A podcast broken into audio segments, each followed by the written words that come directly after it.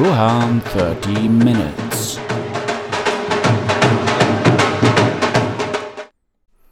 Hallo und herzlich willkommen. Mein Name ist Ruan Dereik und ihr hört Ruan 30 Minutes, den Podcast mit dem kleinen W in herzlich willkommen.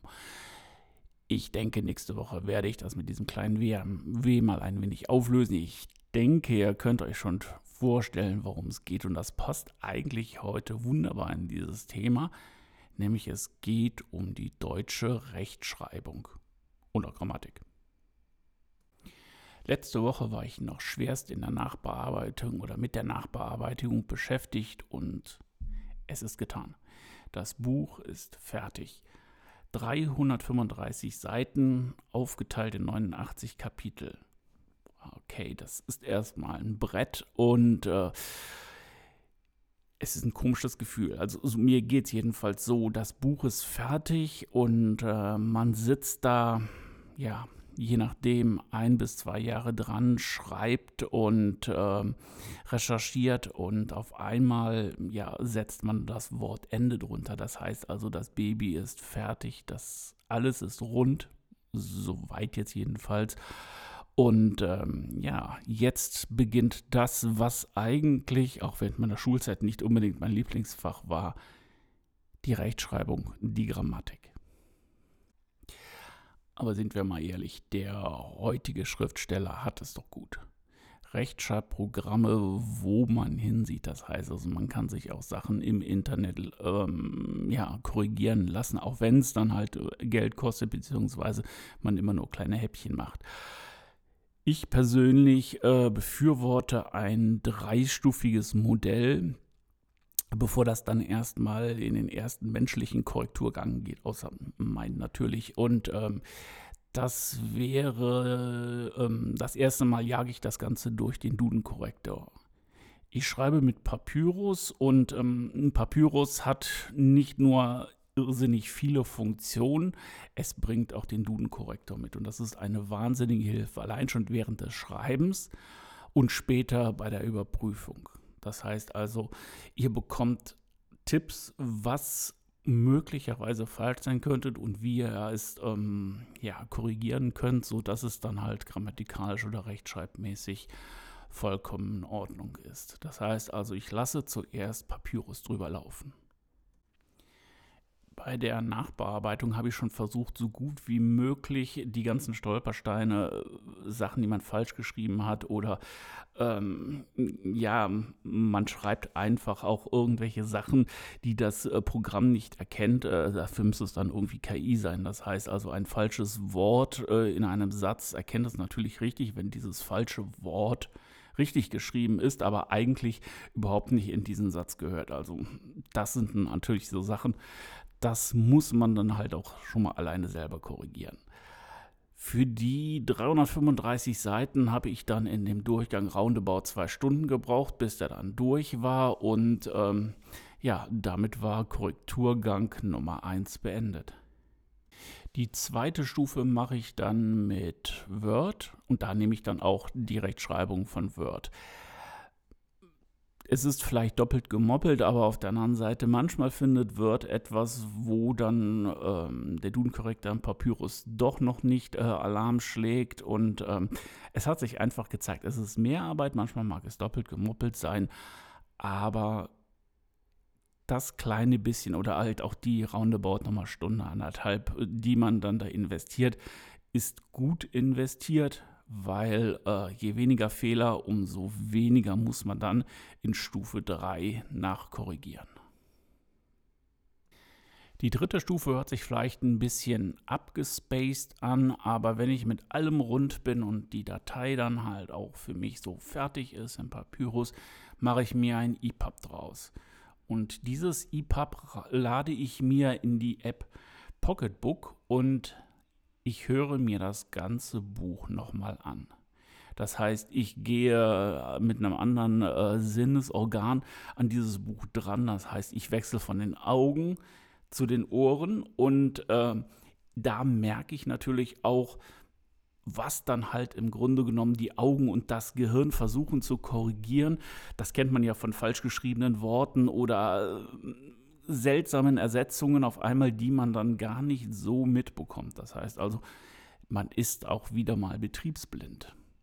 Und wenn ich jetzt auf die Ohren wechsle, kann ich, und das hat sich auch bei meinem ersten Buch gezeigt, sehr, sehr viele Fehler noch heraushören und dann korrigieren. Ich will jetzt hier nicht unbedingt für Pocketbook Werbung machen. Es geht natürlich auch mit jedem anderen Reader, der, es muss jetzt nicht EPUB sein, äh, was für auch immer man eine Datei da reinschmeißt. Ähm, äh, probiert es aus, guckt mal, ob es was für euch ist. Also mir hat es sehr viel gebracht und auch sehr viel Fehler noch rausgefischt. Wenn das fertig ist, was jetzt allerdings von dem Korrekturgang am längsten dauert, weil ähm, beim anderen Buch, das hatte 250 Seiten, da saß ich dann roundabout eine Woche dran. Okay, ich muss natürlich auch arbeiten, aber ähm, wenn man sich nachmittags hinsetzt und sich das Ganze mal eine Stunde auf die Ohren gibt, dann hat man auch genug.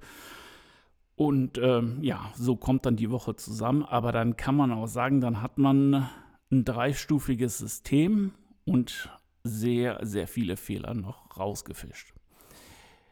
Das nächste, es geht dann an den ersten Testleser, respektive ähm, das Ganze geht dann an meine Frau, die sehr gut auch sich mit Grammatik und Rechtschreibung auskennt und ähm, da wird dann halt nochmal alles wirklich gerade gezogen, weil gut, Kommas hören kann man nicht, aber ähm, es ist natürlich halt ein wichtiges Medium, um dann halt auch die Satzteilung zu gliedern.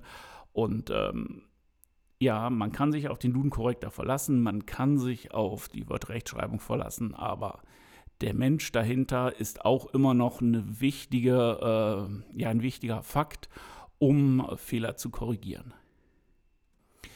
Damit wäre das Buch in Richtung Rechtschreibung und Grammatik rund.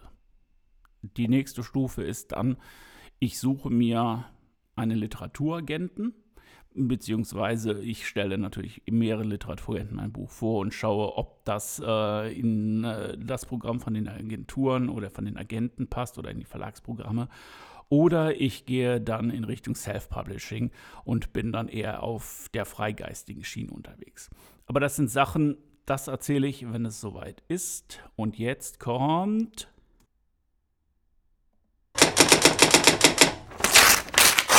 aus dem Ticker gezogen.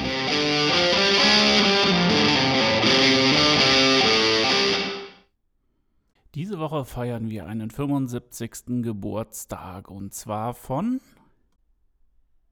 Pipilotta Victualia Rulgardina Großmünter Ephraimsdotter Langstrump. Das war Schwedisch oder zu Deutsch Pipilotta, Victualia, Rollgardina, Pfefferminz, Ephraims Tochter Langstrumpf oder besser bekannt als Pipi Langstrumpf.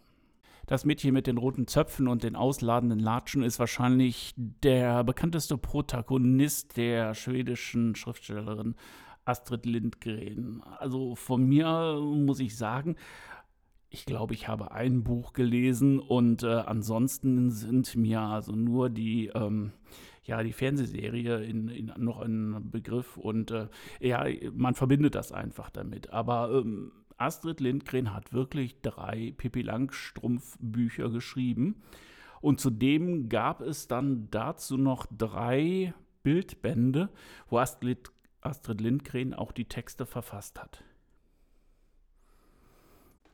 Ja, bei der Kurzrecherche zu Pipi Langstrumpf ist mir dann auch ähm, ja, eine Aussage untergekommen, die ich nicht so ganz ähm, verstehe, auch nicht ganz unterschreiben kann, weil angeblich ist Pipi Langstrumpf dann auch eine Ikone des Feminismus. Ähm, ich weiß nicht, was ein neunjähriges Mädchen, also zumindest ist die Protagonistin in den Filmen, den Büchern neun Jahre alt, mit Feminismus zu tun haben soll.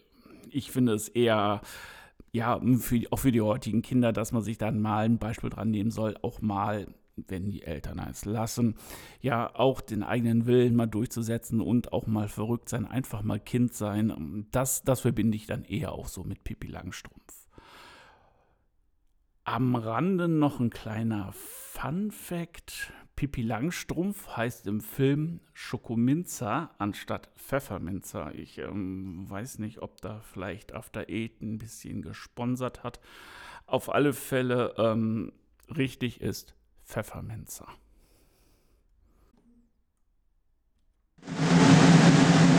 Aufschlag der Woche.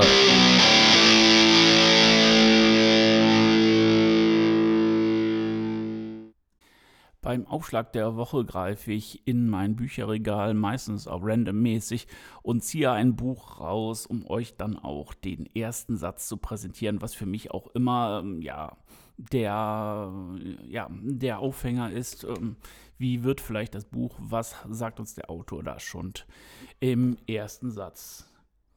Diesmal George Orwell 1984. Es war ein klarer, kalter Tag im April und die Uhren schlugen gerade 13, als Winston Smith, das Kinn an die Brust gepresst, um den rauen Wind zu entgehen, rasch durch die Glastüren eines der Häuser des Victory Blocks schlüpfte. Wenn auch nicht rasch genug, als dass nicht zugleich mit ihm ein Wirbel griesigen Staubs eingedrungen wäre. George Orwell hat das Buch zwischen 1946 und 1948 geschrieben. Und äh, ja, man munkelt so ein bisschen, dass der Titel daher rührt, äh, dass es bei 1948 einen Zahlendreher gibt, weil 1948, 1984, ähm, das wurde einfach gedreht, so als Anspielung auf die ferne Zukunft und was dann sich noch in dieser Zukunft alles entwickelt. Und wir wissen mittlerweile, wer das Buch kennt, dass einige Sachen nicht eins zu eins übersetzt worden sind, aber auch schon einige Sachen äh, ja in unser Leben eingezogen sind und es auch in den nächsten Jahren höchstwahrscheinlich noch ähm, werden.